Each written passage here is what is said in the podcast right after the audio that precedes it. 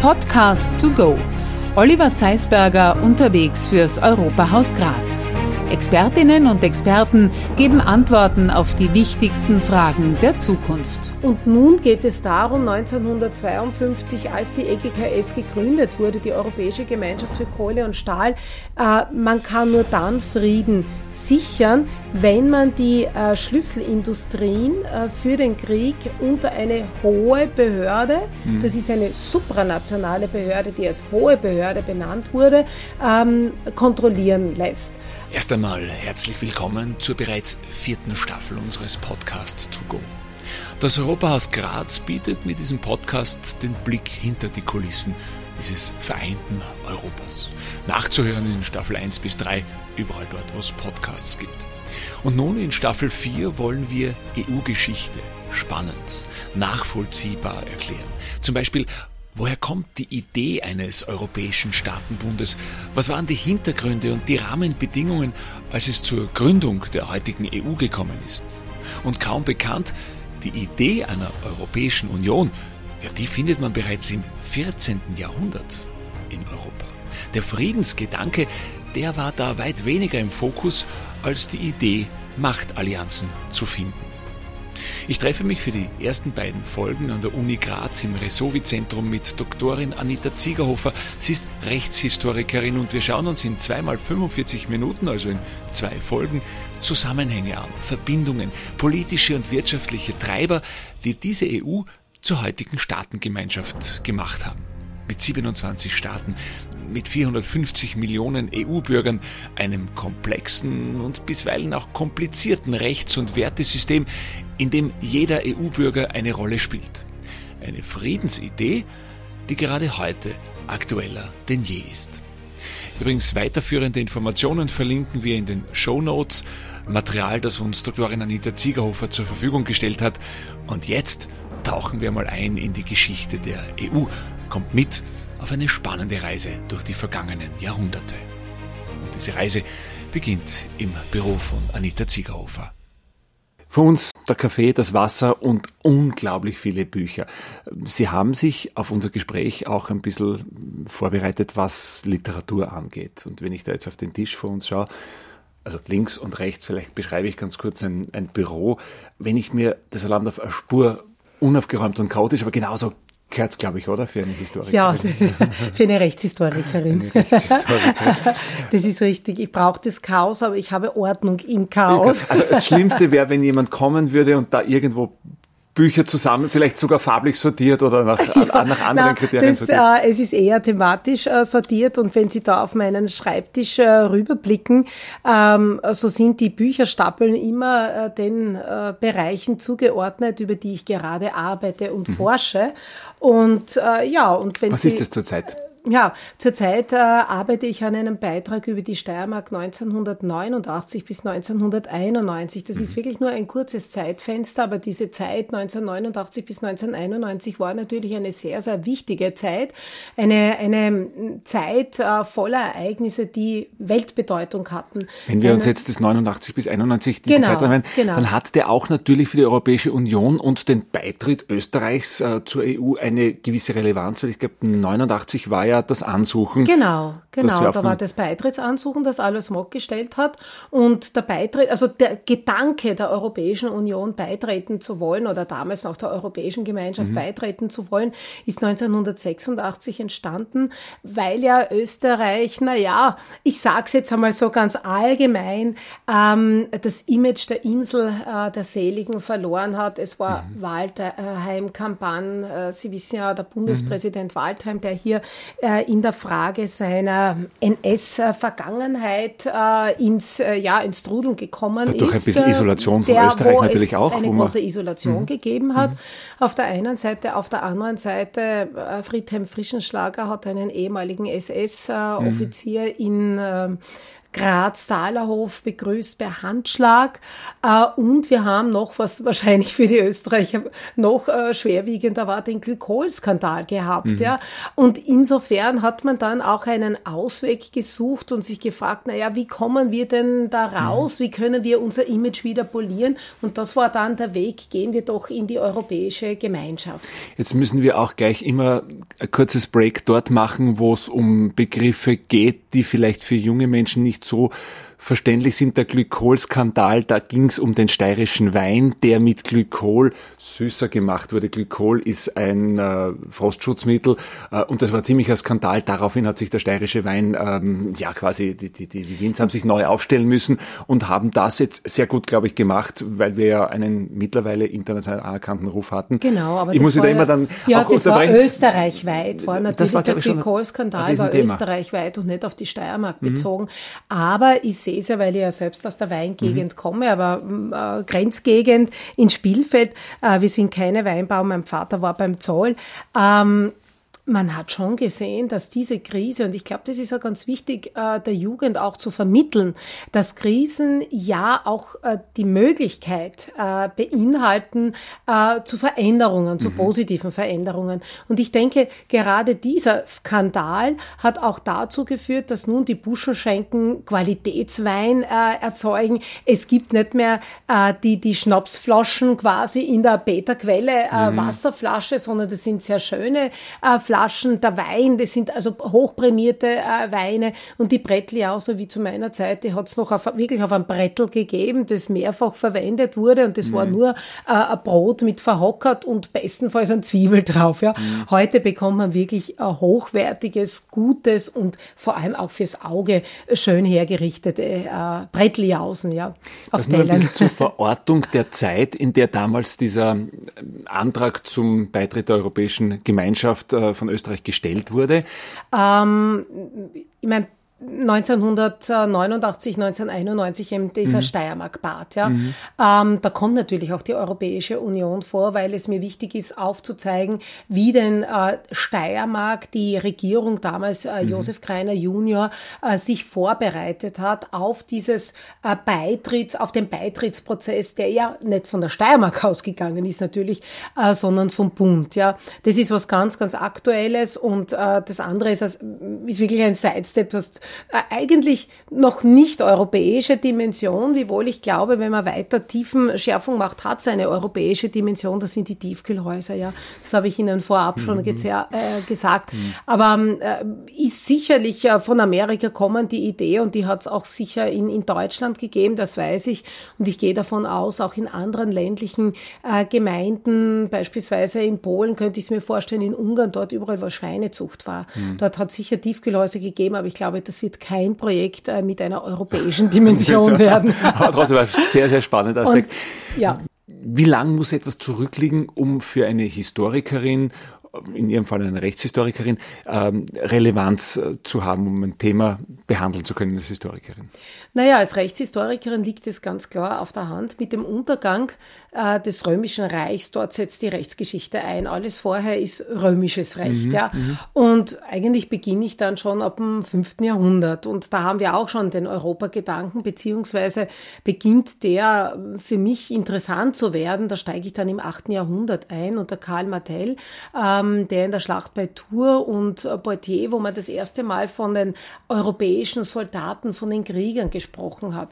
Da geht es dann schon ein bisschen in die Kulturgeschichte hinein, um aufzuzeigen, ähm, seit wann haben wir den Begriff Europa. Dann kommt also Karl der Große, äh, der auch schon sich als Herrscher Europas, äh, Regnum Europae, ähm, mhm. als, als, als Rex Europae gesehen hat. Also da setzt dann ein, wo man, also so äh, allmählich äh, muss ich mal schauen, wann äh, kommt denn der Name auf, wann habe ich denn den Begriff Europa und was jetzt speziell äh, die Europa-Idee als solche betrifft, ähm, da habe ich die erste Europa-Idee Anfang des 14. Jahrhunderts gefunden. Das ist immer interessant, wenn man so etwas hört, denn man hat irgendwie so das Gefühl, na okay, es waren 1950 als die Europäische Gemeinschaft für Kohle und Stahl. Es hat, glaube ich, in den 1920er Jahren ähm, diese Pan-Europa-Union gegeben. Genau, Sie haben, da haben wir schon die Bücher Bücher liegen, genau. Ähm, das wird sehr gerne zitiert, wenn es darum geht, um die Geschichte der Europäischen Union. Aber jetzt sagen Sie eigentlich, was das 14. Jahrhundert schon. Was war denn da so der Treiber dafür zu sagen, okay, es soll eine von mir aus auch Staatengemeinschaft, mhm. die natürlich ganz anders ausgesehen hat damals. Äh, es soll so etwas geben. Was war der Treiber? Naja, was, was kann es anders sein? Ähm, der gemeinsame Feind schmiedet zusammen. Äh, es ging darum, Kreuzzugsidee. Das war ein Gedanke und Pierre Dubois ist, steht ganz am Anfang als äh, der erste Europa-Architekt, äh, der eine Vision hatte, dass europäische Staaten wobei Staaten unter Anführungszeichen. Es gab Königreiche, es gab Fürstentümer, äh, die sollten sich vereinen, um gemeinsam das heilige Land Jerusalem wieder zurück zu erobern. Ähm, das ist der gemeinsame Feind, der dann zusammenschmiedet. Mhm. Ja, also das war der Gedanke, äh, um eben dann in weiterer Folge auch Europa den Frieden zu sichern. Europa, äh, europäische Königreiche, Fürstentümer, wie auch immer, nennen wir Staaten, obwohl das ein Begriff mhm. ist, der ja relativ äh, modern ist, ja, wirklich im Sinne des 19. Jahr oder 18. des 19. Jahrhunderts dann aufkommt. Ähm, im modernen Sinne, ähm, die sollten sich vereinen, um gemeinsam stark zu sein, äh, um einen gemeinsamen Feind. Äh, da vermisst man irgendwie die, die Friedensidee, aber schon. Äh, sie müssen etwas, äh, es ist, der, um Frieden schaffen zu können, ja. muss ich Krieg führen. Das war damals auch die Idee. Sie müssen ja sich vorstellen, dass äh, der Friede oder, oder Krieg, darüber könnte man eine eigene Vorlesung machen und ich glaube, da könnte man zwei Semester mhm. oder vier Semester drüber lernen. Was verstand man damals unter Frieden oder mhm. wie kann ich zu Frieden kommen? Ich kann nur dann zu Frieden kommen, wenn ich Krieg führe, damit ich dann meine Grenzen äh, entsprechend ziehen kann. Oder ich muss ein Volk befrieden, um dann quasi hier mhm. auch ähm, Frieden für mein Land haben zu können. Also Kriege nach außen führen, ja. Beziehungsweise der gerechte Fri äh, Krieg war das auch, mhm. der, der Gedanke. Aber da geht es auch um, um Machtverhältnisse, die abzustecken, weil ich jetzt ja. komme ich wieder auf die Europäische Union zurück oder auf die Europäische äh, Gemeinschaft für Kohle und Stahl. Da ging es ja darum, diese diese kriegsrelevanten Güter, Kohle und Stahl, so innerhalb äh, kriegsführender Nationen quasi aufzuteilen oder, oder abzusichern, dass man eben nicht Krieg führen muss. Das heißt, irgendwie ist die EU ja dann aus einem Friedensgedanken heraus entstanden, während vorher noch, also jetzt das 14. Jahrhundert herangezogen, ja. da ging es wirklich um, um Allianzen, die man führt, um stärker zu sein. Äh es geht darum, Europa den Frieden zu sichern, indem Staaten sich vereinen. Mhm. Das ist auch die Idee des Euro innerhalb Europas natürlich. In, innerhalb ja, genau. Europas, genau. um quasi dieses Europa, wir sprechen heute von der Festung Europa. Mhm. Uh, um diese, ich, ich sage es jetzt einmal unter Anführungszeichen, Festung Europa auch entsprechend uh, absichern zu können und um innerhalb Europa einen Frieden zu sichern.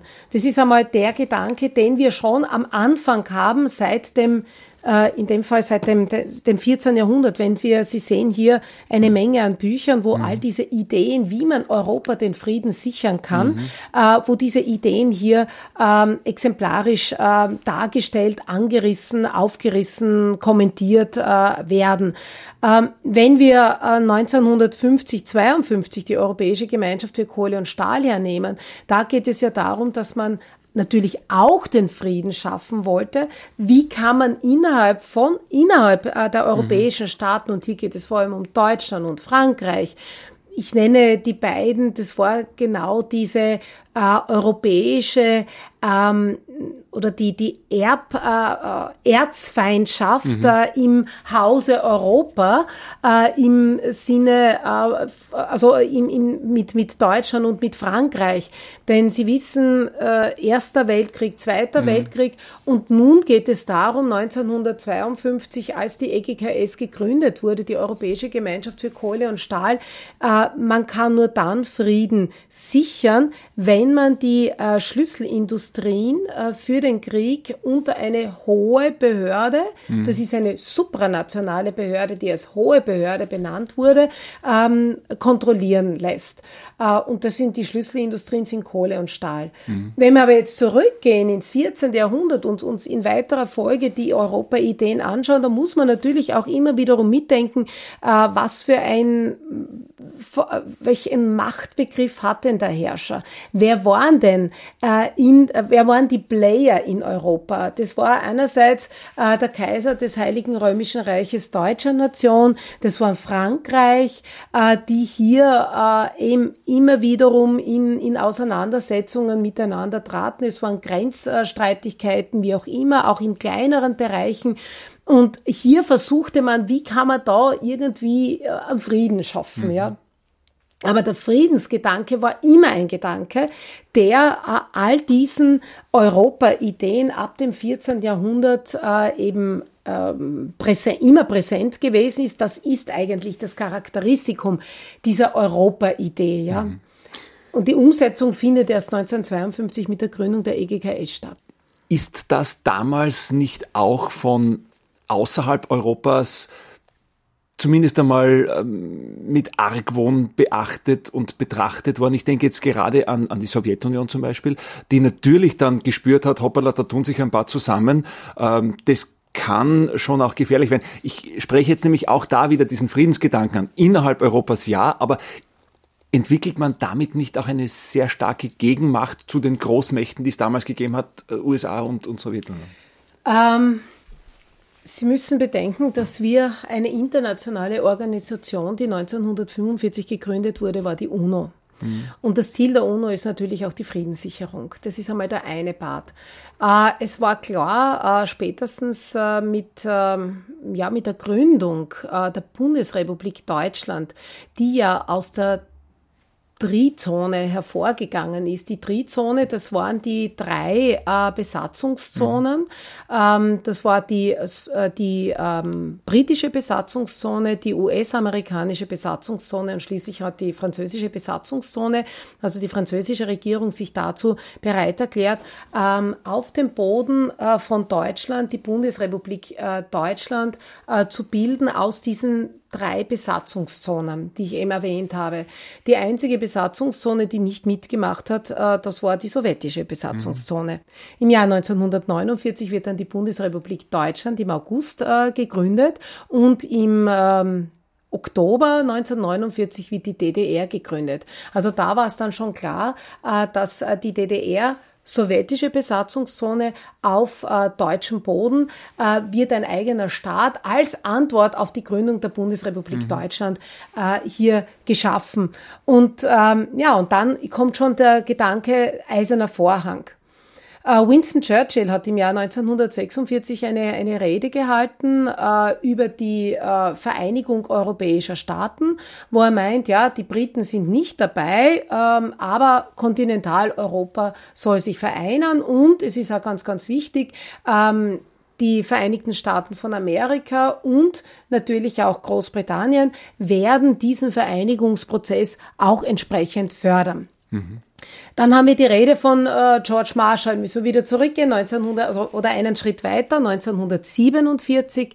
Ähm, Marshall hält eine Rede ähm, und äh, in dieser Rede versucht er nun äh, einen Plan, einen Wiederaufbauplan für Europa äh, zu skizzieren. Uh, with a little help from my friend, sage ich mhm. immer, also mit äh, amerikanischer Unterstützung. Aus diesem Marshallplan wird ja dann der European Recovery Program, womit die europäischen Staaten und nun ganz bewusst die westeuropäischen Staaten hier ähm, partizipieren und, und wo sie dann auch dieses äh, ihr Europa, ihre durch den äh, Weltkrieg zerstörten Staaten aufbauen können. Und die Sowjetunion ist von Anfang an dagegen. Ähm, es war, äh, also wenn wir uns jetzt die Resonanz anschauen auf diese Rede, die im äh, Juni ähm, äh, an, an der Harvard University in Amerika von Außenminister Marshall gehalten wurde, die Reaktion war zuerst einmal relativ verhalten. Ähm, es hat dann der ähm, äh, Außenminister von ähm, Großbritannien, Bevin, hat gemeint, oh, die, die Amerikaner strecken uns eine Hand hin, machen wir doch was. Und dann kommt es zu einer Außenministerkonferenz in Paris, wo letztendlich Molotow, der äh, sowjetische Außenminister, gesagt hat, wenn ihr Denn eine Vorausgabe, das muss ich vielleicht noch vorausschicken, eine Voraus- oder die Bedingung der Amerikaner war, wenn wir euch finanzielle Hilfsmittel zur Verfügung stellen, wenn wir euch Maschinen zur Verfügung stellen und so weiter, äh, dann müsst ihr aber zur Verteilung unserer Hilfsmittel, müsst ihr eine Organisation gründen. Mhm. Und äh, nun kam man im, in Paris zusammen, das war auch im Juni, und Molotow hat gesagt, wenn ihr diese Organisation gründet, dann scheren wir aus, weil wir von Seiten der Sowjetunion lassen uns nicht in unsere interne Politik äh, reinreden. Und es war mehr oder weniger schon der Anbeginn der Trennung äh, mhm. Ost-West. Äh, da hat man gesehen, die Sowjetunion schert aus, aber die Vereinigten Staaten von Amerika haben ja natürlich auch den großen Gedanken, wir müssen Europa vor dem Kommunismus mhm. Bolschewismus schützen. Und das war ja eigentlich, Marshall war nichts anderes als die Reaktion auf Trumans äh, Contain äh, oder Trumans äh, Doktrin, die er besagt, es kann nicht sein, dass eine Minderheit die Mehrheit äh, overruled, ja. Und es war eigentlich auch so etwas wie a crusade against communism von Seiten der Vereinigten Staaten von Amerika, um Europa vor dem Kommunismus äh, zu schützen. Und insofern, äh, ja, Unterstützung von Seiten der Vereinigten Staaten von Amerika, Amerika. Die hatten hier nicht wirklich das Problem, mhm. ganz im Gegenteil. Äh, zumal es ja auch darum gegangen ist, dass die Bundesrepublik Deutschland ja auch äh, gegründet wurde, also mhm. eben aus dieser Zone heraus und eben äh, quasi eine, eine, eine, ein, ein Schutz äh, gegenüber äh, der Sowjetunion. Genau, Richtung Kommunismus. In diesen bewegten Zeiten gab es dann ähm, die Idee, die erste Idee, eben diese Europäische Gemeinschaft für Kohle und Stahl zu gründen. Da waren die ersten Gründungsländer dabei. Sie haben es schon erwähnt, Deutschland, Frankreich, die natürlich da Interesse hatten. Italien war dabei. Es waren, es waren andere Länder dabei, die ja auch die noch, Benelux-Staaten die Benelux-Staaten, die auch noch ähm, auf jeden Fall mit Kohle und Stahl viel am Hut hatten, sage ich jetzt einmal, oder? Ich meine, da waren doch äh, große ah. Vorkommen und die, die waren durchaus glaub, interessiert daran? Mm, ich glaube, es ist äh, ganz wichtig, also äh, zu sehen, äh, der treibende Motor für die ähm, Gründung der Montanunion mhm. oder der Europäischen Gemeinschaft für Kohle und Stahl war Frankreich. Denn Frankreich hatte große Sorge äh, große Sorge vor dem großen äh, Nachbarn Deutschland, denn die Amerikaner hatten den Deutschen nun auch erlaubt, äh, ihre Kohl- und äh, Kohleproduktion zu erhöhen und damit natürlich mhm. auch Stahlproduktion. Und Frankreich, man bedenke, das ist 1950, ja, mhm. ähm, da ist der Krieg gerade einmal fünf Jahre zu Ende und äh, mhm. wir wissen, wer äh, was passiert ist, wer der Kriegstreiber war und, und wie fürchterlich der Krieg begonnen wurde und dann sich ausgeweitet ausgeweitet hat zu einem Zweiten Weltkrieg.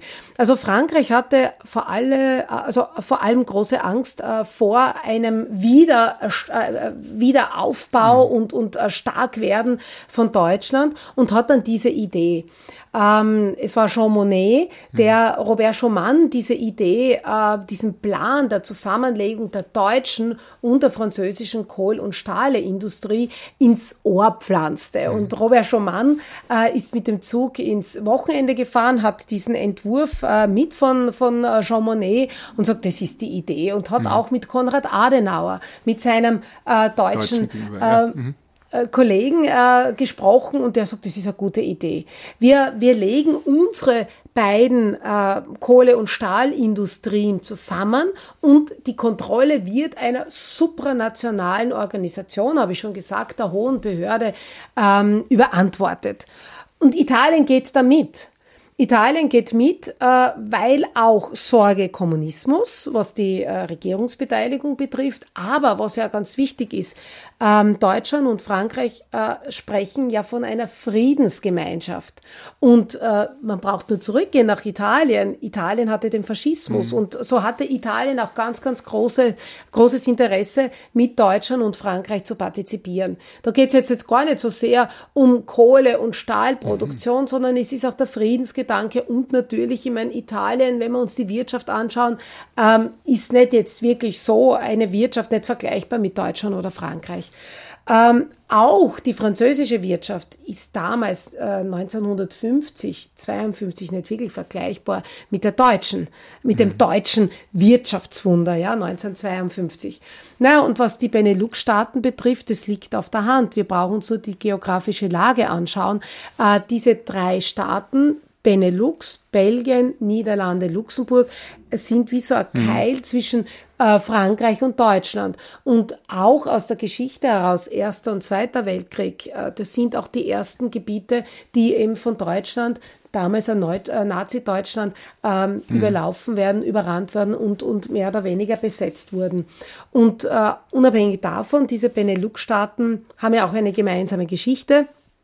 Nicht nur, dass sie eigentlich 1814 im Vereinigten äh, Königreich Niederlande mhm. sich wiedergefunden haben, aber dann Belgien äh, 1831 dann ein souveräner Staat raus wurde und das zerfallen ist. Aber schon in der Zwischenkriegszeit gab es das Mayrisch äh, Stahlkartell, das eben von den Belgier Mayrisch in diesem Gebiet, also Benelux-Staaten eben hier ähm, äh, gebildet wurde. Also das war schon in der Zwischenkriegszeit so eine ein Staatenbund und äh, wenn Sie auch heute ähm, durch Belgien fahren, auf einmal sind Sie ja, also Sie sind sofort in den Niederlanden mhm, ja. oder also Sie fahren über die Grenze und, und Sie wissen nicht, wo bin ich denn jetzt, nicht? Also das ist, das war ganz klar, dass die sich dann auch anschließen dieser Friedensgemeinschaft. Würden Sie jetzt sagen, das Geniale an der Idee, die ja eben Monet oder eben dann Schumann veröffentlicht hat, ähm, war ja, dass es ein offener Pakt ist, zu dem jeder dazukommen konnte, weil es gab einmal die Gründungsstaaten, aber es war ja von Anfang an schon offen konzipiert. Das heißt, es konnten, sollten sich weitere finden, die da dazukommen wollen? Ähm, ich glaube, dass das Wichtigste an der Gründung der Europäischen Gemeinschaft für Kohle und Stahl ist einmal die Zusammenlegung der Kohle- und Stahlproduktion äh, unter der Kontrolle einer supranationalen ja. ähm, Behörde und diese Supranationalität, das hat es bis dato nicht mhm. gegeben, äh, Welt in, in der gesamten Geschichte nicht gegeben. Äh, nämlich, was bedeutet das? Hier, äh, das? Das ist auch diese Dimension, diese sechs Staaten haben sich freiwillig dazu entschlossen, einen Teil ihrer staatlichen Souveränität, nämlich mhm. einen Teil äh, ihrer oder Souveränität im Teil der Kohle- und Stahlproduktion auf eine übergeordnete äh, Behörde, äh, Instanz abzutreten. Also das ist einmal dieser Supranationalismus und diese, diese äh, Freiwilligkeit, einen Teil staatlicher Souveränität eben im Bereich Kohle- und Stahlproduktion äh, zu übertragen an eine supranationale neutrale Organisation. Das ist einmal der erste äh, Punkt äh, der Europäischen Gemeinschaft für Kohle und Stahl. Dann entsteht dadurch ein neues, äh, also wir haben ja Institutionen, die entstanden sind, die heute in etwa die gleichen mhm. Namen tragen oder eins zu eins die gleichen Namen haben. Und äh, wir haben also Institutionen, die gegründet worden sind und wir haben auch, das ist auch ganz wichtig, wir haben einen europäischen Gerichtshof, der gegründet wird beispielsweise. Also wir haben auch eine Rechtsetzungsinstanz und wir haben eine Versammlung, wir haben auch Gesetze. Europäisches Recht, das heute, das heutige Unionsrecht, das fußt eben mit der, in, der, in der Gründung der Europäischen Gemeinschaft für Kohle und Stahl und zu allem noch, also das ist jetzt der, der rechtliche Part, der uns heute ja weiter bis zum mhm. Europarecht Unionsrecht, also ich habe ja da auch einen, äh, ich kann es Ihnen zeigen, es ist das ist das Europarecht, das Unionsrecht nach dem Vertrag von Lissabon. Mhm. Das ist also äh, sehr, sehr umfangreich. Ähm, das fußt quasi in der Gründung der Europäischen Gemeinschaft für Kohle und Stahl und natürlich aus politischen Aspekt, es ist die Aussöhnung zwischen Deutschland und Frankreich und Deutschland und Frankreich sind die Motoren des europäischen Integrationsprozesses ab 1950 beziehungsweise dann 52, als die Europäische Gemeinschaft für Kohle und Stahl dann in Kraft getreten ist. Wenn wir uns die Entwicklung dann weiter ansehen aus dieser Gemeinschaft für Kohle und Stahl wird dann eine Wirtschaftsgemeinschaft, wird dann eine europäische Gemeinschaft, wird dann die Europäische Union. Das heißt, das Ganze ist auch einer gewissen Entwicklung unterlegen, die ja auch notwendig war, weil irgendwann war mal Kohle und Stahl dann, wir wissen das aus der heutigen Wirtschaft, jetzt nicht mehr so relevant wie vieles andere. Das heißt, auch die, die Wirtschaft, die sich entwickelt, lässt die Europäische Union zu dem werden, was sie heute ist? Äh, ja, also ich, vielleicht noch eine andere Frage, ähm, die ich noch nicht beantwortet habe, die Sie mir gestellt haben, offen für andere ja, Staaten. Genau, für andere. Ja, äh, selbstverständlich, äh, auch offen für andere Staaten. Allerdings äh, nach den Spielregeln der europäischen mhm. damals Gemeinschaft mhm. für Kohle und Stahl. Und da möchte ich schon auch etwas, weil das passt ja ganz gut zum Brexit, ja, ähm, äh, hinzufügen, dass, äh, weil Sie jetzt schon gesagt haben, die nächsten Etappen, ja, Kohle und Stahl ist zu wenig. Es ist äh, Jean Monnet, äh, der meint, na, wir müssen einen Integrationsprozess, jetzt haben wir ihn, wir müssen ihn vorantragen und das kommt auch wiederum, und das ist auch ganz wichtig, äh, wenn wir den Integrationsprozess ab 19 1950 uns anschauen, es sind immer wiederum exogene Kräfte, Koreakrieg und so weiter, mhm. die dazu führen, dass man sich überlegt, soll man nicht eine europäische Verteidigungsgemeinschaft gründen? Gehen wir gleich in eine europäische politische Gemeinschaft, wie wir sie ja eigentlich erst seit Maastricht kennen, 1992. Äh, das sind alles Pläne, die wären aber dann mehr oder weniger ad acta gelegt, weil eben Frankreich gesagt hat, nein, wir wollen keine europäische Verteidigungsgemeinschaft Gemeinschaft und spätestens 1953, als äh, Stalin gestorben ist, die Bedrohung von Seiten mhm. ähm, der Sowjetunion ist jetzt nicht mehr so groß und es ist jetzt irgendwie, ja, Tauwetterperiode und so weiter. Äh, Sie hatten schon die Europäische Wirtschaftsgemeinschaft äh, erwähnt, die 1957 gegründet wurde, 1958 dann in Kraft getreten ist. Ähm, da hatte die Vereinigten Staaten von Amerika hatten kein Problem, aber Großbritannien hatte ein Problem. Mhm. Ähm, das United Kingdom hatte wirklich ein Problem, äh, weil äh, sie wollten nun nicht in diese Zollunion, denn mit der Europäischen Wirtschaftsgemeinschaft wird eine Zollunion mhm. gegründet.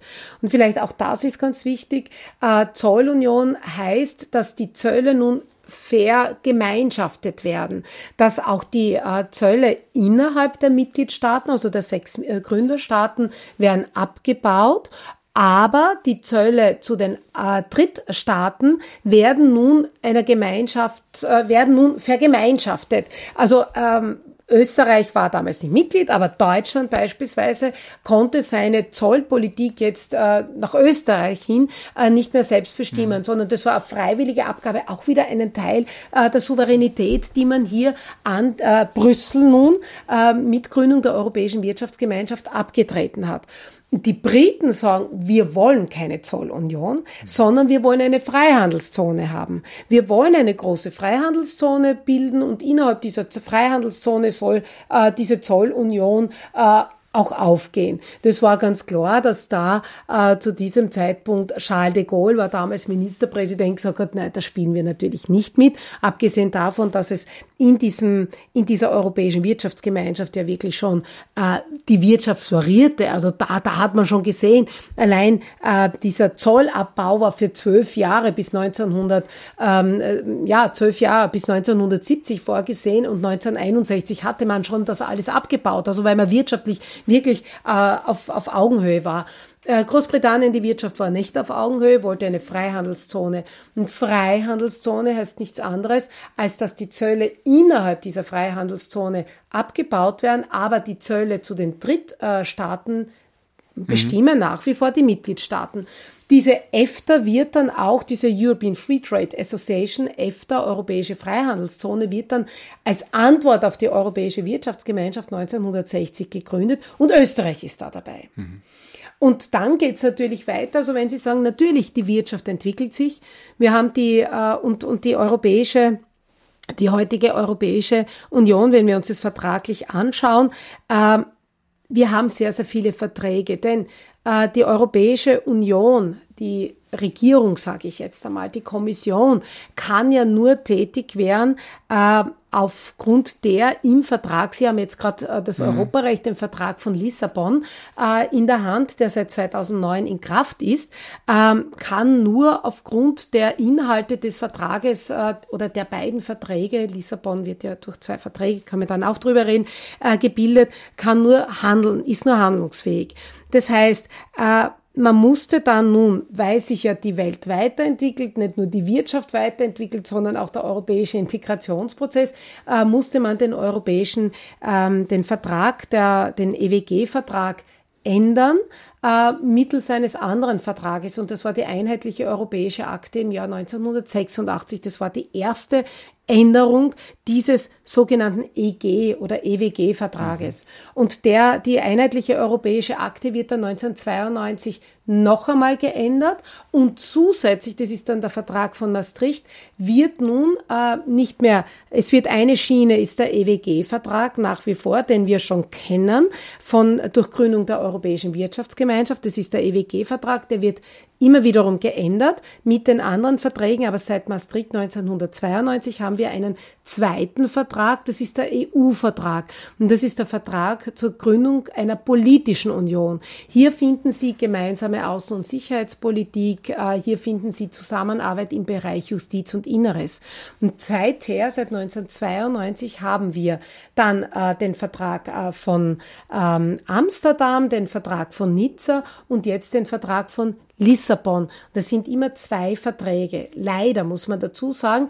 Aber der heutige AEUV, äh, das ist der Vertrag über die Arbeitsweise der Europäischen Union, geht zurück auf den EWG-Vertrag, der ist laufend reformiert, novelliert worden und äh, der EU-Vertrag geht zurück auf den Vertrag von Maastricht. Also wir haben quasi zwei Verträge und darum wird es ja immer wiederum, wir haben einerseits wirtschaftliche und auf der anderen Seite politische Kompetenzen.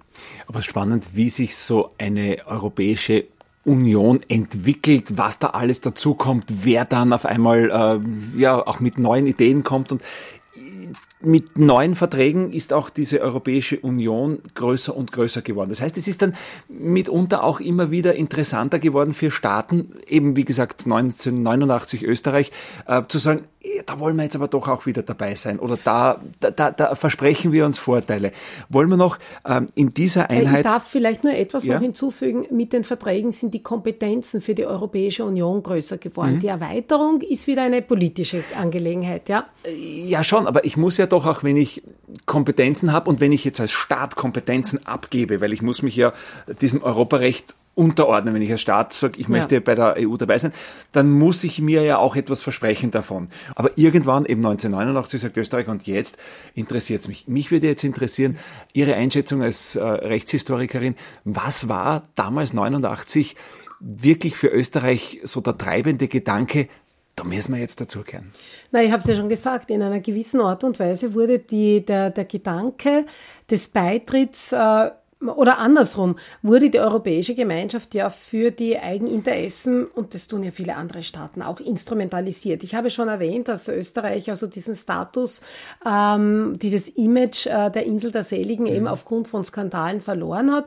Ähm, aber auch der Gedanke war natürlich die wirtschaftliche, die wirtschaftlichen Vorteile, die man äh, darin gesehen hat, in einer größeren Union. Man muss ja bedenken, nicht? also äh, alle Exporte, Importe und so weiter. Das bedeutet mhm. ja ähm, Arbeitsplatz, äh, äh, werden geschaffen und und und. Also je größer so eine eine eine eine Gemeinschaft und in weiterer Form Union dann gewesen ist, äh, desto äh, mehr ist man ja vernetzt. Und ich denke, das ist ja auch jetzt der Vorteil, ja in die diesem vernetzten Europa äh, kann man viel, äh, es dauert vielleicht eine Zeit, bis man gemeinsam handelt oder bis dann mhm. Brüssel einmal sagt, bis sich also da die ganze Bürokratie quasi in Gang setzt. Aber natürlich hat sich Österreich hier wirtschaftliche Vorteile ähm, eben ähm, vor allem gedacht, man wird wirtschaftliche Vorteile bekommen, das ja auch der Fall war, denn im Zusammenhang mit dem Integrationsprozess sind ja auch Arbeitsgruppen eingeführt äh, worden, die Wirtschaftskammer, die Arbeiterkammer und so weiter.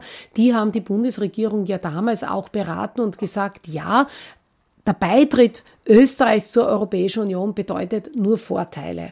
Und äh, auch das muss man sagen, ähm, was vielleicht auch schwer verständlich ist, äh, wenn man jetzt im Jahr 2022 ist. Es gab damals auch ein Koalitionsabkommen. Wir hatten ja die, die Koalition ÖVP-SPÖ-Regierung und da gab es ein Koalitionsabkommen, das gesagt hat, wir gehen gemeinsam ohne parteipolitischen Geplänkel in die Europäische äh, Union. Wir wollen dieser Union beitreten, damals also noch äh, Europäische Gemeinschaft und wird ja dann ähm, erst mit Maastricht zur Europäischen Union, ähm, vom Wording her, wir wollen dieser beitreten und da gibt's überhaupt kein parteipolitisches Geplänkel, sondern wir ziehen an einem Strang und das war ein Narrativ, das quasi die Koalition auch hatte. Wir haben etwas, woran wir arbeiten und da gibt's auch keinen Streit, ja. Mhm. Und so ist dann also Österreich auch beigetreten und hat sich sicher äh, nicht nur Vorteile. Ist klar, wenn ich beitrete als Nettozahler, ich zahle, ich habe natürlich viel Fördergeld, was wieder zurückgekommen ist, was der Wirtschaft dann wieder geholfen hat. Aber äh, letztendlich denken Sie auch an Zweitwohnsitz oder Transitregelung, äh, wo man dann bei der Jumbo-Sitzung 1994 in Brüssel äh, zusammengesessen ist. Über die Landwirtschaft hat es Probleme mhm. gegeben. Wie kann man die verhandeln? Weil wie kann die damalige äh, Europastaatssekretärin Brigitte Ederer musste dann dann dem portugiesischen äh, Kollegen oder dem französischen äh, Kollegen erklären, beziehungsweise den Landwirtschaftsminister von Belgien erklären, wie denn die österreichische Landwirtschaft ausschaut. Denn die österreichische Landwirtschaft schaut anders aus als in, in Portugal. Natürlich gab es diese, diese Diversität in allem, ja. Aber es waren vor allem die wirtschaftlichen Vorteile, die überwogen und natürlich auch die Friedensidee. Ja, diese Friedensidee lassen wir jetzt einmal am Ende von Teil 1 so stehen und werden uns in Folge 2 genau anschauen, warum es mehr als fünf Jahre dauert vom Ansuchen Österreichs 1989 bis zum Beitritt am 01.01.95? Was haben sich die Menschen in Österreich vom EU-Beitritt erwartet? Warum war die Abstimmung in Österreich zum Beitritt ein Spiel mit einer falschen Frage? Und wie ist es nach dem Beitritt mit Österreichs Wirtschaft, der Landwirtschaft und der Gesamtentwicklung weitergegangen? Übrigens ein kleiner Tipp, keine Folge versäumen und den Podcast to go vom Europahaus Graz abonnieren. Und jetzt wünsche ich noch einen schönen Tag oder auch eine erfolgreiche Sporteinheit.